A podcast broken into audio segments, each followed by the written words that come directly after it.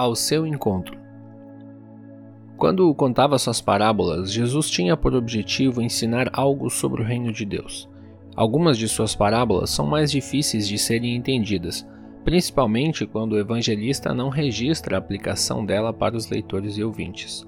Nos textos deste final de semana não temos este problema, pois o contexto e a própria explicação de Jesus fornecem a sua aplicação e comunicam claramente o ensinamento que Jesus quer transmitir a cada um de nós. De forma geral, ao lermos as duas parábolas, entendemos claramente que a mensagem central é o amor de Deus pelo pecador rebelde que se afasta dele.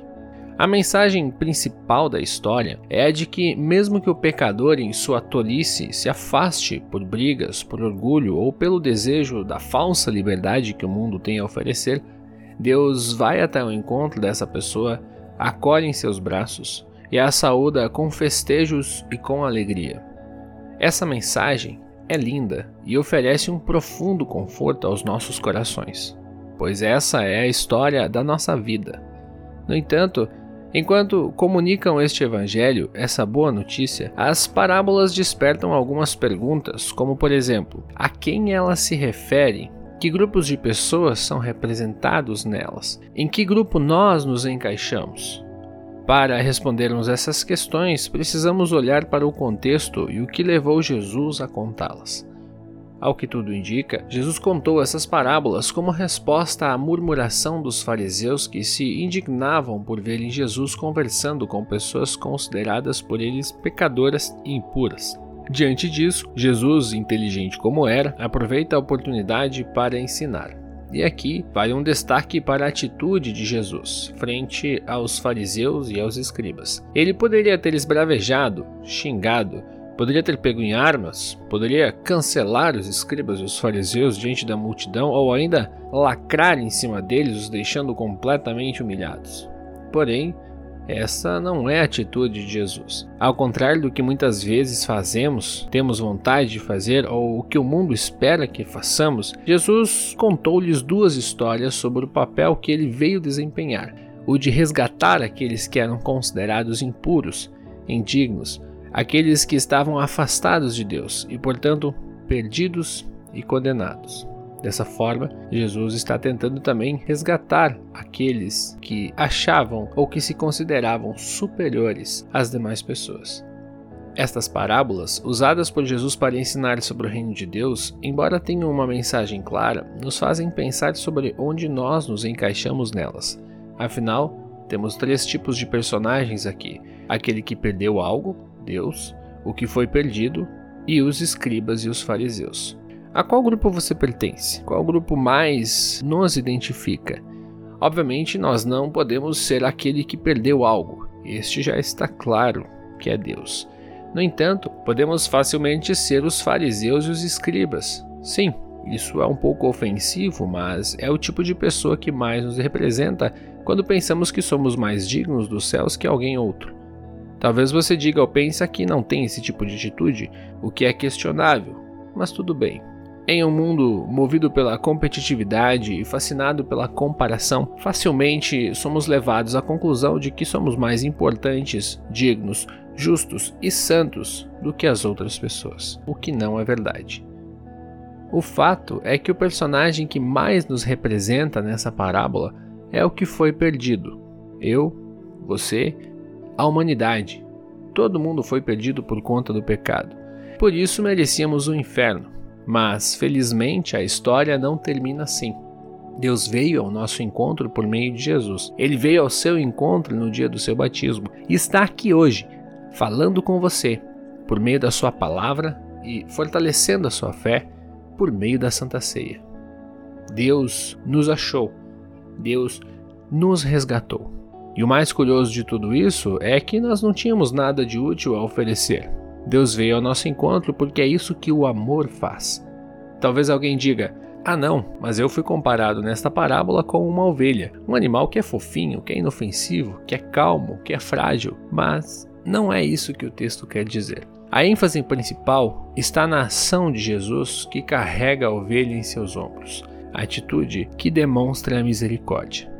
Nos dias de Jesus, o criador de ovelhas era considerado alguém impuro, Carregar uma ovelha tornava a pessoa impura. De modo que ser um pastor de ovelhas, por exemplo, não era uma profissão que os pais incentivavam aos seus filhos naquela época.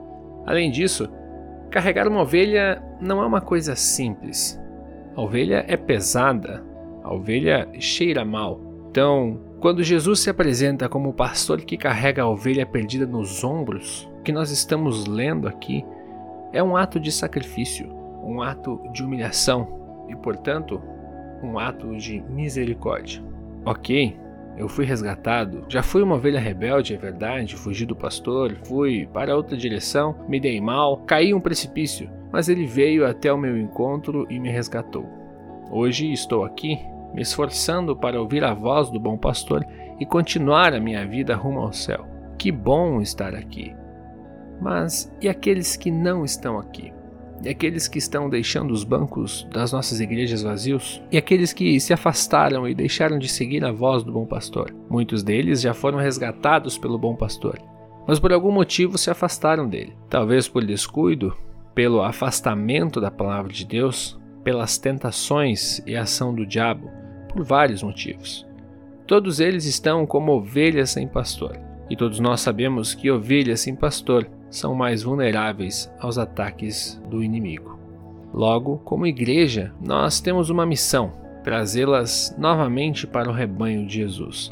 Talvez alguém pense: ah, não, pastor, mas o texto diz aqui que quem busca a ovelha perdida é o pastor Jesus. Sim, em última análise, é ele quem resgata a ovelha perdida. Ele fez isso quando resgatou a humanidade do pecado e, enquanto esteve neste mundo, resgatou várias pessoas que estavam perdidas. No entanto, depois que subiu aos céus, derramou seu Espírito que age em sua igreja e que usa pessoas para chamar novas pessoas.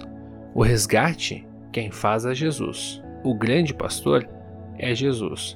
No entanto, Deus é tão maravilhoso que ele nos concede a oportunidade de participarmos desse processo como instrumentos, deixando que ele atue por meio de nós.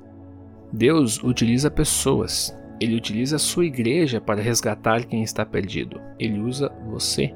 Ele usou a Congregação Evangélica Luterana Redentor e tantas outras espalhadas pelo Brasil e pelo mundo. Ele usou a Juventude Evangélica Luterana Redentor. Aliás, faz 74 anos que a GELRI vem servindo de instrumento nas mãos do pastor Jesus no resgate de pessoas. Faz 74 anos que a Juventude Evangélica Luterana Redentor serve como um braço, uma ramificação da Congregação Evangélica Luterana Redentor, tem por missão pregar o Evangelho nessa cidade. Que notícia maravilhosa! Quanta coisa já foi feita, mas ao mesmo tempo, quanta coisa ainda precisa ser feita. Quantos jovens, somente em nossa congregação, estão afastados dos cultos e da vida da igreja, Quantos jovens em nosso círculo social estão indiferentes ao chamado do pastor Jesus? Que missão, hein, Gelri? Que missão, Selri? Que responsabilidade! Que responsabilidade é falar sobre o amor de Jesus e os benefícios de seguir a Ele em um mundo que é cada vez mais indiferente à fé e à religiosidade cristã. Sabendo de tudo isso, talvez você pense: ah, não, pastor, isso é muito difícil. Ninguém quer ouvir esse papinho de crente. Eu não falo porque eu tenho medo dos rótulos. Eu não falo porque esses assuntos de religião quebram o clima da resenha do grupo. Eu não falo porque a cultura popular vende a ideia de que todo cristão é preconceituoso. Enfim, eu não admito que sou cristão para não ser desprezado. Tudo isso é verdade. Tudo isso acontece. Todos esses problemas fazem parte da vivência da fé nesse mundo. São desculpas válidas, mas ainda são desculpas. Diante disso, querida Gelri e Selri, tenho notícias talvez não tão animadoras para dar a todos vocês. Sempre foi assim e sempre será assim. Essa rejeição do mundo tende a aumentar. Talvez todos nós precisemos retornar à base, aprender novamente que o cristianismo, que a fé cristã, a fé em Jesus, não são um passeio de domingo na igreja, são a vida lá fora, na prática. A rejeição vai acontecer, pois ser cristão não é uma tendência da moda, embora alguns tentem vender essa imagem de cristianismo.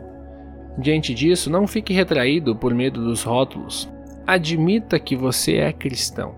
Não precisa sair gritando o nome de Jesus de forma histérica na rua.